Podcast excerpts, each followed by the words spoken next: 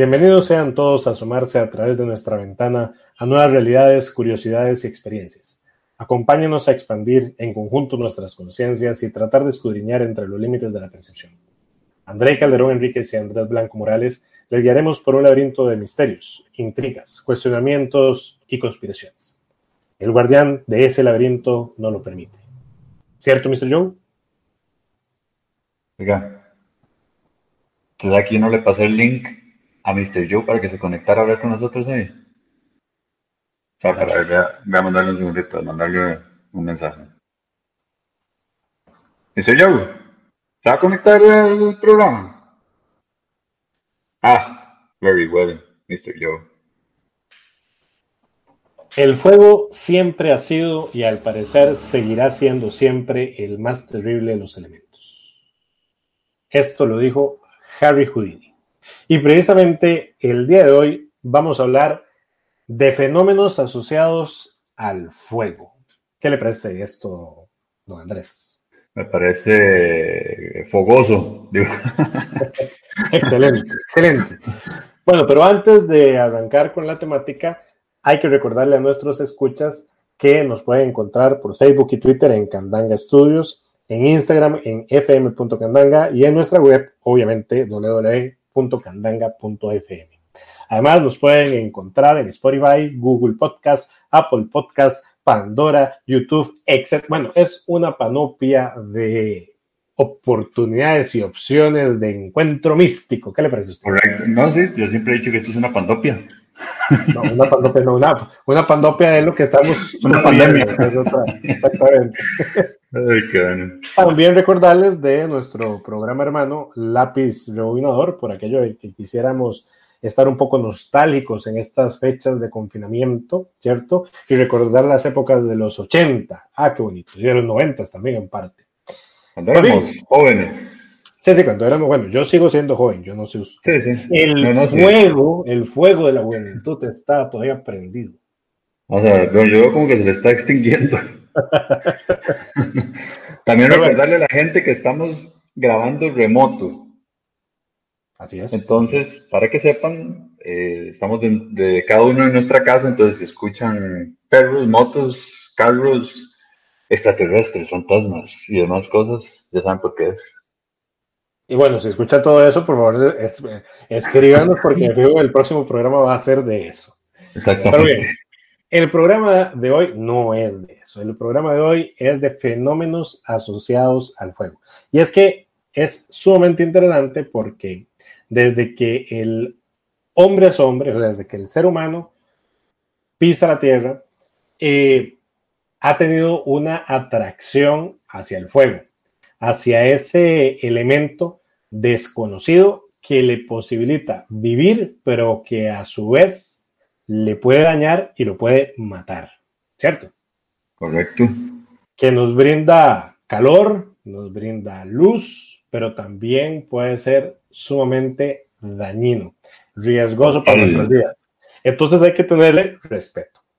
Y alrededor del fuego, pues han siempre existido fenómenos extraños. Fenómenos extraños que algunos científicos, investigadores serios en fisicoquímica, químicos, física, etcétera, eh, han determinado que tienen explicaciones razonables. Pero hay un porcentaje muy reducido, o sea, no alcanza ni siquiera el 10% de fenómenos que en teoría no tienen explicación. Tenemos, eh, por decirlo así, de fenomenología. Uno es lo asociado a lo que se denomina piroquinesis y otro es lo que se denomina combustión espontánea. Yeah, Interesante, ¿verdad? Es un tema espontáneo. Es espontáneo. ¿Qué, qué, qué me puedes decir sobre la piroquinesis? Sobre la piroquinesis, yo le puedo decir algo que yo me imagino que usted podría asociarlo a mí y eso podríamos hablar algún día también en nuestro otro programa, Lápiz Rebobinador.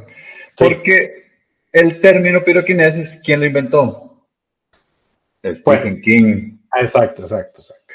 Stephen King lo inventó por y lo introdujo en un libro que se llama Ojos de Fuego, que es uno de, bueno, es un libro gigante de Stephen King y es uno de mis favoritos también y que también leí completo, es sumamente bueno. Tiene una película también, de hecho, de Drew Barrymore que trata de una niña eh, cuyos padres participaron en experimentos ahí del gobierno, no sé qué, y tenían telequinesis y la niña nació con poderes piroquinéticos. Y de ahí es donde nació el término. ¿Y qué significa que tenga poderes piroquinéticos? Que puede manipular el fuego con la mente. Puede provocar, iniciar fuego desde sus propias manos, puede eh, a distancia, ¿verdad? Y, eso es. Así es, de hecho, vamos a ver, la telequinesis quiere decir que yo puedo mover objetos, porque kinesis quiere decir en griego movimiento y tele a distancia, por ende, movimiento a distancia de manera, en teoría, inteligente y en el caso de Piro, que viene de fuego, también del griego, entonces en otras palabras es a distancia poder generar fuego de manera, de manera espontánea. Y en efecto, ese libro lo que hace es una, una esquematización de alguien que en teoría tiene esos poderes.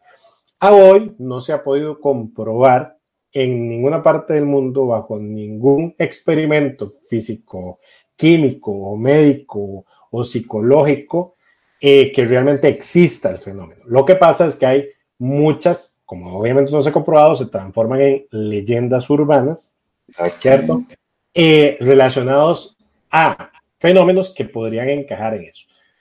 ¿Por qué? Porque bueno, lo que pasa es de que la mayoría de fenómenos parapsicológicos asociados con eh, poderes mentales son difíciles de poder recrear bajo condiciones eh, similares o iguales. En otras palabras, son muy difíciles de poder reproducir en experimentación científica. Entonces, si yo soy un parapsicólogo o yo soy un psicólogo o un científico que quiero decir, mira, es que resulta ser que Andrés Blanco mueve las cosas con la mente o, prende con la mente, ¿sí? Entonces, de, lo llevo a un laboratorio y que me lo haga eh, con grabaciones, con experimentación y testeos. Y por lo general nunca pasa, ¿cierto? Entonces, al día de hoy no hay ninguna persona que diga, ah, sí, yo sí, tengo piroquinesis y prendí fuego a aquel libro de forma espontánea. Por lo general, hacer una parrillita aquí a la casa y exacto, que hacemos una carnita asada y ¡pum! Tome exacto, exacto. Llamas a mí, dijo el de Exacto. O sea, ¿qué es, el, ¿qué es el tema? Que en teoría la piroquinesis está asociado a un fenómeno de la mente. En otras palabras, un poder mental es el que permite que, en teoría, ¿no? Un ser humano específico tenga la capacidad de, primero que nada, controlar la energía interna de su cuerpo, transformarla en energía calórica. Después de eso, llevar esa energía hacia un punto de salida de su cuerpo, que pueden ser las manos, puede ser X, ¿ok? Las y uñas. Ah, sí, sí, y proyectarlo. Las pestañas. Porque las pestañas no. Pues, el píloro. Digo yo. Bueno, y proyectarla hacia un objetivo concreto. O sea, es una serie de, de, pasos sumamente complejos que en teoría las personas que dicen dominar esto, pues lo deberían de hacer de forma consciente. A como puede hacer que exista gente que simple y sencillamente eh, no sabe ni siquiera que tiene esa capacidad y simple y sencillamente produce el fenómeno. Todo esto lo ponemos obviamente entrecomillado porque ya que no hay ningún solo caso que diga existe el fenómeno, entonces absolutamente todo lo que nosotros vamos a hablar es hipotético y en materia de escenarios. Ahora, ¿qué pasa? Lo que sí se ha comprobado es que ciertas personas experimentan dos fenómenos diferentes. Uno es lo que se denomina un ADN de cuatro, hélices. En otras palabras, hay seres humanos que poseen una mutación genética que hace que su componente de toda su ramificación de ADN sea diferente. Y que dentro de esa ramificación de ADN puede provocar mutaciones que hasta ahorita se están experimentando. Tal vez no serán los X-Men, pero de que tienen alguna característica diferente al ser humano común, pues puede tener. Y apenas está en experimentación. Nadie está indicando que esto provoque piroquinesis. Pero bueno, podría ser que a futuro se identifiquen otro montón de elementos extrasensoriales que resulta ser que esas mutaciones genéticas le puedan permitir. ¿Y por qué la mente sigue estando en investigación? El otro es que sin necesidad de ninguna mutación genética, a punta de meditación, a punta de disciplina de ejercicio y otro montón de, elementos, hay seres humanos que pueden concentrar, eh, vamos a ver, concentrarse de una forma mental para hacer un, un cambio de percepción, por llamarlo de alguna forma, y controlar ciertas características metabólicas de su cuerpo. El ejemplo más claro son los monjes budistas, no todos los monjes budistas, sino que existen ciertos monjes en ciertas partes del mundo de esta disciplina filosófica en específico que sí se ha comprobado en laboratorio que logran alterar su metabolismo e incrementar su temperatura corporal, al grado de, por ejemplo, de meterse en un, en un pozo de agua helada y luego ser cubiertos por una manta, a su vez, con agua helada y poder secar la manta. Eso por experimentación que ya se ha, que se ha registrado. Ahora, eso no es que sea algo paranormal. O sea, más bien es algo completamente físico y natural. Exacto. De hecho, eso, bueno, muchos en términos de dieta y ejercicios, eh, los deportistas y la gente que quiere adelgazar y estar así recomiendan, incluso dicen que es una buena práctica, eh, hacer lo que se llama termogénesis, que es casualmente eso, someter el cuerpo a bajas temperaturas, porque el cuerpo humano, obviamente, para poder sobrevivir, empieza a incrementar el calor corporal para poder sobrevivir. Entonces, de hecho, usted ve deportistas de muy alto nivel se meten en, cámaras bajo cero durante un minuto, dos minutos ahí, con el fin de incrementar ese calor y, es, y el cuerpo para poder generar ese calor consume muchísima caloría, entonces obviamente ayuda a, a, bajar de peso, a quemar grasa para, para, para, eso.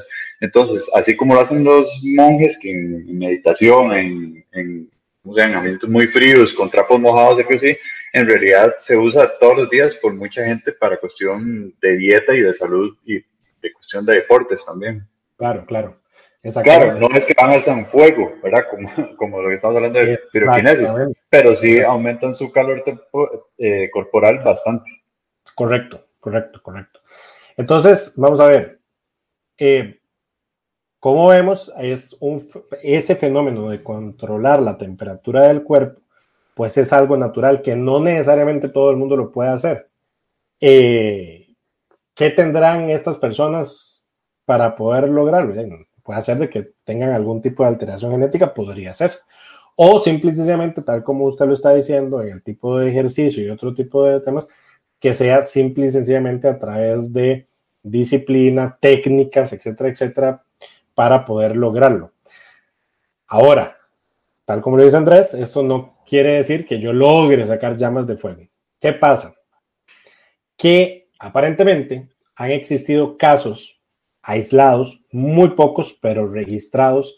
¿Registrados por qué? Observadores, algún tipo de investigador que recogió un caso, periodistas, etcétera, etcétera, que transcriben lo que vieron o lo que escucharon, ¿cierto?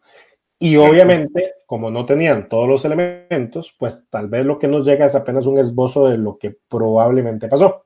Entonces, resulta ser de que eh, hay casos donde se han identificado personas que han podido proyectar algún tipo de energía, no una bola de fuego, sino que algún tipo de energía estática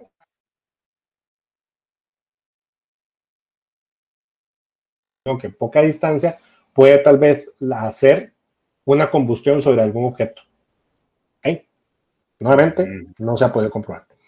Eh, y básicamente... noticias, si, uno busca en Google salen noticias de, obviamente son como dice usted, no, es comprobable, ¿verdad? Simplemente es, que un periodista se fue, por ejemplo, hay un caso que leí por ahí que habían una casa que se quemó tres veces en cuestión de, una semana. No fue que se quemó completa, obviamente, porque si no, no hubiera podido quemarse tres veces.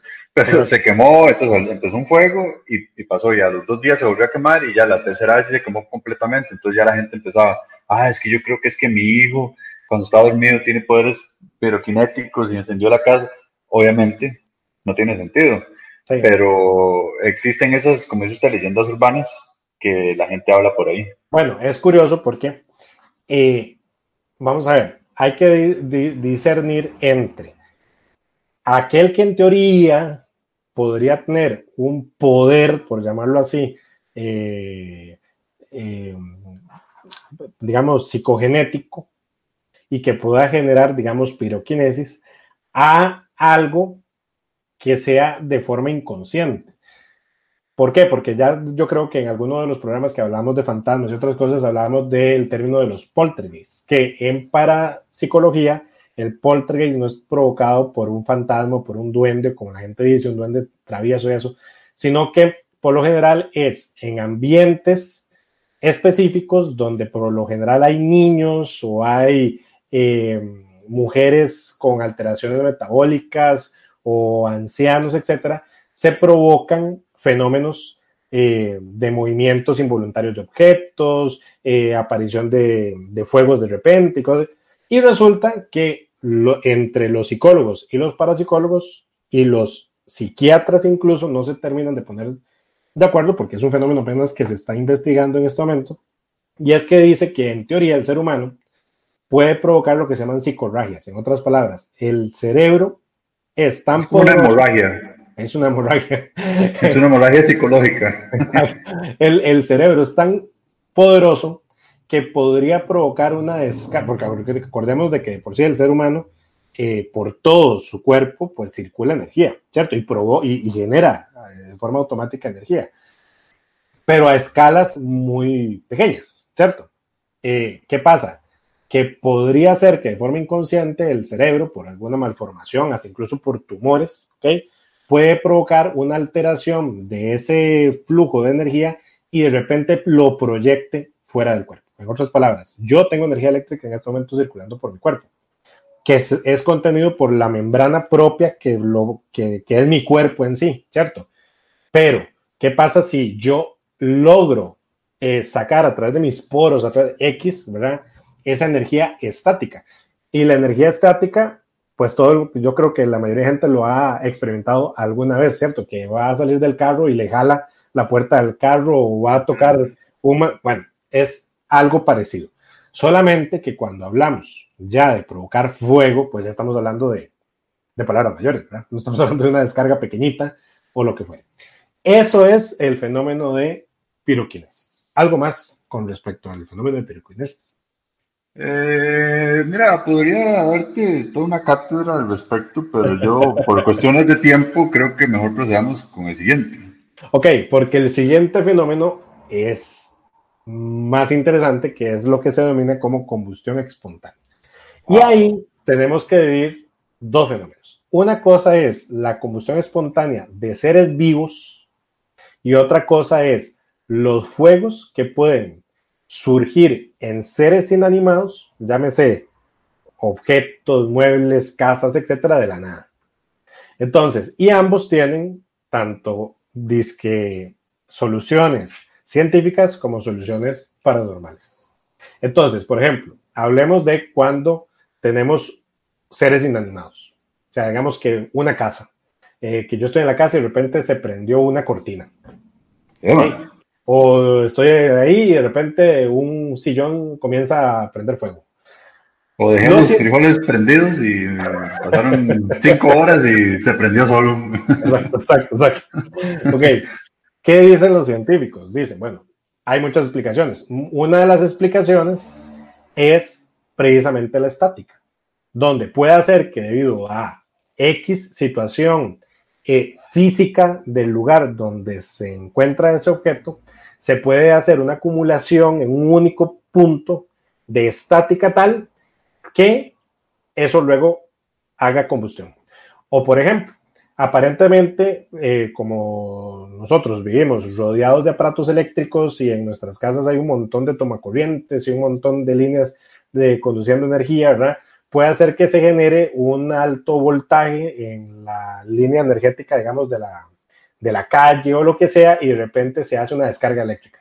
O cuando se va y viene nuevamente la luz y viene como con una descarga todavía más fuerte. Bueno, ¿qué pasa? Que puede hacer de que debido a malas instalaciones, eh, cables rotos, mil cosas, puede hacer que debido a esa descarga se haga una proyección de energía, ¿cierto? Y se te dirija hacia un punto en específico y luego eso arme una combustión. Entonces, esas son explicaciones físicas. Es más, aparentemente también se dan en el campo, digamos, en el campo libre. Y existen ahí ya más explicaciones del tipo meteorológicas, donde incluso se pueden haber, eh, puede, eh, coexisten vórtices energéticos que bajan del cielo eh, y se condensan en una zona específica de pasto y entonces resulta ser que alza llama. O simplemente hay un objeto que ya está muy deteriorado en su materia y resulta ser que le da mucha luz y entra obviamente en combustión. ¿Qué opina usted respecto a esto de estas partes inanimadas? Yo pienso que sí, que la parte de, lo que son descargas estáticas tiene mucho sentido, porque eso uno lo ve de casi que todos los días, o por lo menos es bastante frecuente, ¿verdad? Que es como, por ejemplo, cuando usted tiene una, una cobija, ¿verdad? y, por ejemplo, la meten en la secadora de ropa. Una vez que sale, cuando usted la pasa por su cuerpo, usted, si tiene las luces apagadas, ve rayitos, ¿verdad? Como, como que son esas descargas eléctricas que pasan. Y a veces dicen que hay telas que son muy fácil que reaccionen al fuego o a esas, esas descargas, como por ejemplo la lana, que dicen que es sumamente sensible. Entonces, cuando haces ese tipo de descarga por la estática, eh, a veces puede ser que esa lana o hay telas que, como digo, que son muy sensibles, puedan encender en fuego. Entonces, la gente dice, oh, es inexplicable, pero al final de cuentas es por la estática. Correcto. El otro fenómeno, ya ahora sí, es el de combustión espontánea humana y tiene diferentes nombres. Algunos dicen ignición espontánea humana, combustibilidad humana extraordinaria, combustibilidad humana preternatural, etc. Pero básicamente es de que un ser humano de la nada se enciende de adentro para afuera. En otras palabras, en teoría, no hubo un material o algún vector de combustión externo. Qué sé yo, que el fulano no fue que se le se llenó de alcohol o se llenó de gasolina o lo que fuera y se encendió, sino que había un fulano, había un viejito, y una viejita, estaban acostados en la cama y de repente amanecieron hechos cenizas. Ese es un fenómeno que se ha recogido a lo largo de los años y ahorita vamos a dar algunos casos concretos, pero nuevamente los científicos no terminan de ponerse de acuerdo. No han descartado del todo que exista algo fuera de lo actualmente tipificado, ¿ok? Pero tampoco niegan que podrían haber otras razones de, existir. Aparentemente el primer caso que se registra es del siglo XVIII. Eh, y obviamente en esa época, pues lo que se decía era, no, esto es debido a a, Dios o temas divinos o temas de magia o cosas así y que fulanito tiene una maldición y ese tipo de cosas, ¿no? ¿Has escuchado algo con respecto a lo que se llama efecto mecha? Efecto, mecha, ¿no? El efecto mecha no, pero lo que sí he escuchado sobre la combustión espontánea es dos cosas que primero puede ser como por estática de igual forma, ¿verdad? Porque también dice que a veces esos fuegos que empiezan por estática son muy, muy pequeños. Tanto así que a veces uno los puede ignorar y como dice usted, si hay alguien que está dormido, ¿verdad? Probablemente se dé cuenta o no, o más bien no se dé cuenta en ningún momento, ya cuando se dé cuenta está prendido en, llamas. Pero eh, puede ser eso, que hace estática y algo que tiene en su ropa o en la cobija o algo así, prende fuego y pues muere calcinado. Y también lo otro es que simplemente alguien pudo haber muerto de eh, alguna causa natural, llámese un paro o lo que sea, ¿verdad? Y tenía alguna ah, fuente de fuego cerca, candela o lo que sea y que pues, se cayó, por ejemplo, y ahí se vio envuelto en llamas y, prendió fuego, ¿verdad? Correcto. Esas son explicaciones más racionales a esto que, que normalmente, normalmente son cosas que la gente no, no comparte en grupo, ¿verdad? Sino que simplemente pasa, como que alguien llegó a la casa y encontró a la persona quemada. No es como que alguien diga, oye, mira, está prendiendo fuego y, y, se murió. Entonces, como no hay claridad o no vieron a la persona en ese momento prendiendo fuego espontáneamente, es un poco más difícil también de comprobar qué fue lo que lo causó. Hay, hay cosas curiosas porque aparentemente el fenómeno tiene características que se repiten. Por ejemplo, el fuego suele estar localizado en el cuerpo de la víctima y por lo general su origen es de adentro hacia afuera. Los muebles y electrodomésticos cercanos a la víctima suelen quedar intactos. Los alrededores de la víctima sufren muy poco daño o ningún daño. La zona alrededor de la víctima y a veces el resto de la habitación se encuentra cubierto de un hollín grasiento, obviamente provocado por la combustión de la grasa del, cuerpo. Casi siempre las víctimas tienen algún problema de movilidad. Eso es curioso. O sea, que eran gente, por ejemplo, que tenía o alguna invalidez o que tenían sobrepeso. También interesante por el tema de la grasa, ahora lo vamos a hablar. O se encuentran incapacitadas, qué sé yo, que la persona que, hizo combustión estaba recién drogada, recién borracha, por decirlo así, cosas así. En si borracho y se pone a sudar alcohol. Exacto, exacto, exacto. ¿Una chispita? Exacto, exacto, exactamente. Literalmente anda una pura chispita. En todos los escenarios hay alguna posible fuente externa de ignición, Nunca hay testigos oculares del momento del suceso y las víctimas tienden a ser adultos mayores. Entonces, es como recrear un caso criminológico, ¿no? o sea, hay que, hay que ver todos los detalles y si los detalles por lo general se repiten, pues hay que ver las posibilidades. Entonces, ahí es donde hablaban los científicos de dos posibilidades. Uno es el efecto mecha, que muy probablemente el hombre estaba consumiendo zacatico y conejo. No, mentira, eso no es el... Ese no es el efecto mecha. El efecto mecha es que, eh, vamos a ver, aparentemente tenemos a una persona que o está inmóvil o está dormida por X causa y de repente, dormida, eh, algo hace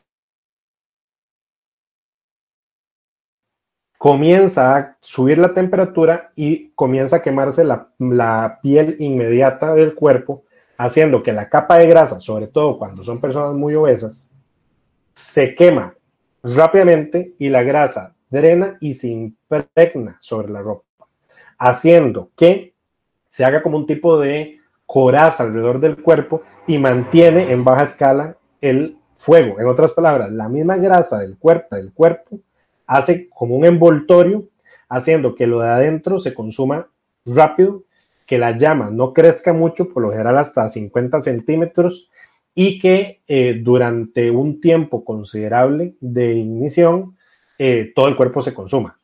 Llámese pasadas más de 7 horas. O sea, no quiere decir de que es que, digamos, usted está aquí, yo voy a la cocina y de repente vuelvo y usted ya está quemado. No, o sea, se supone que en teoría debería de pasar un tiempo. Eh, por eso es que se dice que muchas veces la última vez que yo vi al fulano que apareció muerto, pues fueron muchas horas atrás. Entonces, por ahí viene el tema. Ese es el efecto mecha.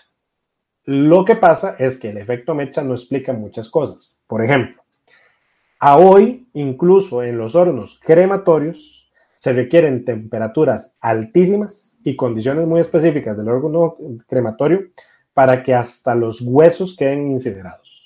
Tanto es así que incluso los crematorios tienen a veces que agarrar el cuerpo que quedó, triturar los huesos para que quede completamente en ceniza.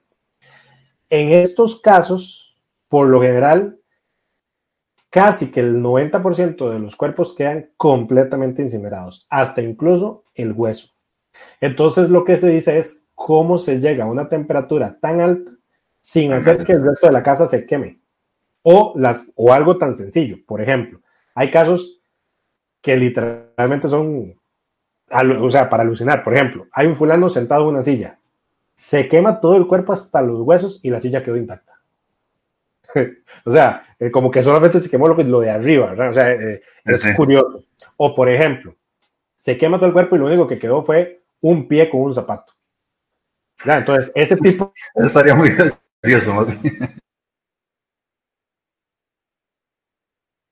De los, de los pocos casos, porque acordemos que no es que sean casos muy recurrentes, que la policía, que por lo general es el que llega, le hace el levantamiento del, del, cuerpo y es el que dice, suave, aquí pasó algo raro, e incluso, qué sé yo, el FBI, policías de Estados Unidos y Europa comienzan a recoger los casos y dicen, bueno, tenemos que identificar una fuente de ignición y no encuentran fuente de ignición. O sea, no es de que hubo registro de combustible, etcétera, etcétera.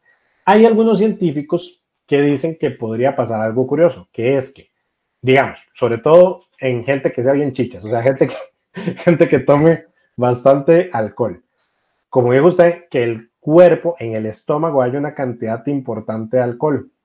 Entonces, dicen los científicos que podría ser que depende del movimiento del cuerpo combinado con otros químicos o algún otro proceso del cuerpo, haga que eso se incendie, o sea, se prenda, generando como un tipo de burbujas de gas, ¿verdad? De gas metano dentro del estómago, se incendie y ahí ahora sí, de adentro para afuera. Nuevamente, no se ha comprobado 100%. ¿Por qué? Porque no son fenómenos que sean fáciles de reproducir en laboratorio. Y como nadie ha estado exactamente en el momento donde el fulano se está quemando, entonces no se logra identificar bien el asunto. Eh, por ejemplo, hay, otro, hay otra característica rara y es que aparentemente la temperatura es tan alta que a veces, de hecho se han dado como cuatro casos donde pasa exactamente lo mismo. El cuerpo casi que queda calcinado completamente, incluso los huesos, pero solamente queda parte de la columna vertebral y el cráneo completamente pelado, sin carne ni sin nada. Pero lo curioso es que el cráneo se redujo. raro. Pero por muchísimo. O sea, se redujo. La, masa ósea del cráneo se redujo. Eh, como si fuera una cabeza de, de niño, por decirlo así. De un adulto grande se convierte en una cabeza de niño. No porque le falta la carne o porque le falta, sino porque la masa ósea propiamente se redujo.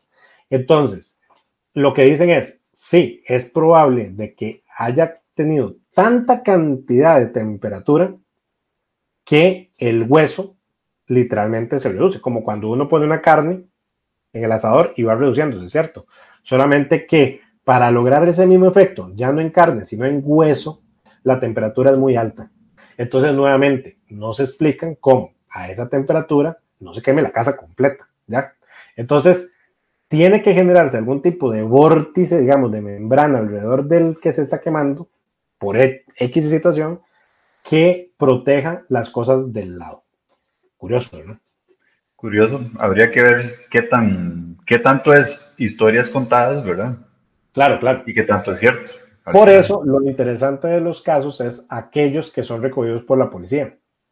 O sea, no que sea el vecino que dice que fulanito, no, sino que estudiar los reportes de la policía para ver exactamente, y, digamos, cuando llegan bomberos que saben del tema, decir, pucha, sí, aquí hay algo que no encaja completamente. Y de hecho, ahorita voy a comentarles unos casos concretos que son de estos tipos atípicos.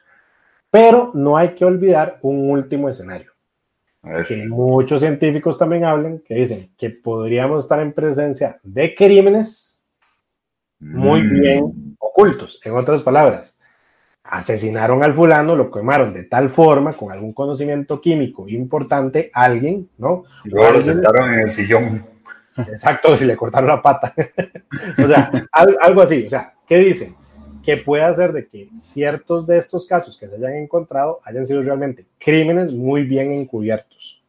Y obviamente sale mejor decir que fue una combustión espontánea que fue que lo asesinaron y lo quemaron. eso es interesante. Veamos casos. Resulta ser que tenemos el caso de un doctor, John Irving Bentley.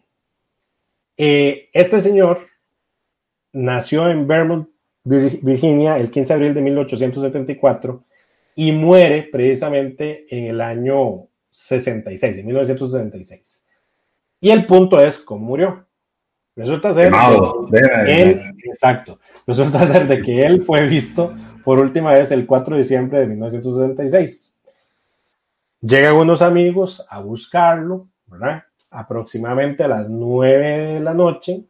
Eh, perdón, a las 9 de la noche lo vieron por última vez. En la mañana siguiente alguien va y no contesta, ¿verdad? Y tratan de ver qué fue lo que pasó. Bueno, pues resulta ser que entran a la casa y van al sótano, comienzan a buscar diferentes lugares de la casa y resulta ser que entran al sótano porque comienzan a oler algo extraño. Aparentemente dicen que era como un humo a su lado, al suyo y al lado, sí, por todo lado, ¿eh? Eh, que olía como dulce, dicen. Eh, bajan al sótano y lo que ven es un puñado de ceniza, nada más. Ceniza ahí en el piso, pero vuelven a ver hacia el cielo, por decirlo así, del, del techo del sótano, y ven un hueco en el techo del sótano. Y como chamus, bueno, no chamuscado, como, como, como, con hollín, ajá, como ahumado. Bueno, entonces desde aquí, entonces suben a ver de a dónde venía y era del baño. Y resulta ser que en el baño, ahí se encuentran al fulano completamente quemado, hasta los huesos. Y este es el caso donde solamente queda un pie con el, con el, con el zapato. La andadera del señor, porque era un señor mayor, era un doctor ya retirado, ya estaba con impedimento físico, eh, a un lado que no le pasó absolutamente nada a la andadera, pero sí una cantidad enorme de ceniza y obviamente la combustión ahí sí quemó el piso y por ese hueco fue que cayeron las cenizas hasta el sótano. Lo curioso es que, por ejemplo, la tela de la cortina de la bañera que estaba nomás ahí donde hubo, no estaba chamuscada. Las, los muebles que están alrededor tampoco se quemaron. Entonces, bueno, ese es uno de los casos. Aunque usted no lo crea. Aunque usted no lo crea. Otro caso es de George Irving Montt, que murió el 26 de marzo de 1986 en Nueva York. En este caso, curioso, porque este señor propiamente era bombero retirado. Y resulta ser de que, nuevamente, nadie lo encuentra, llaman a la policía, la policía entra, eh, notan que el picaporte de la puerta está eh, caliente y que al tacto hay como un tipo de hollín, y de hecho alrededor de toda la casa hay como un tipo de hollín grasiento, llegan al cuarto y en el cuarto, en la cama, lo que encuentran es una pila de cenizas donde estaba el cuerpo del fulano. Entonces, comienzan las teorías en relación a cómo fue que se muere el señor. Entonces, ahí una de las teorías fue de que el señor o murió dormido o simplemente estaba dormido, hubo una descarga eléctrica de algún tomacorriente cercano que prendió una llama sobre el cuerpo del Señor y el Señor se quemó. Pero nuevamente, el calor fue tal que no se haya quemado la casa, que no, de, hecho en este caso ni siquiera el techo se veía quemado. O sea, que la llama tuvo que haberse conservado solamente sobre el cuerpo y al momento de consumirse el cuerpo también consumirse la llama. Curioso, ¿no? Bien curioso. Más que una llama que se consuma es en una piscina. Se hubiera apagado. ¿O cómo se consumió? Qué, interesante, ah, qué interesante. Ojo, los investigadores forenses determinaron que el incendio, para poder haber quemado el cuerpo de este señor, tuvo que haber llegado a los 3000 grados centígrados para poder haberlo consumido de, ese, de esa forma. Obviamente es un, un misterio sin resolver. Totalmente misterio sin resolver. Bueno, ¿qué más me tienes que contar o, qué conclusión quieres sacar también al respecto? No, tal vez lo, que dijo usted al inicio también, que el, fuego y lo que representa siempre ha, girado alrededor del ser humano como algo muy curioso, al punto que en tiempos eh, prehistóricos, prácticamente el, el, fuego se podía considerar hasta como un dios, ¿verdad? Al ser tan incomprensible.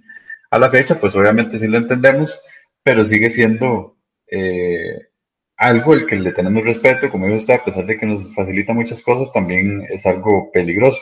Y al mezclarse con cosas que para uno pueden ser incomprensibles, tal vez existe una explicación de las tantas que hemos dado hoy, pero siempre la gente se presta para, para buscar una explicación tal vez un poco menos científica y paranormal.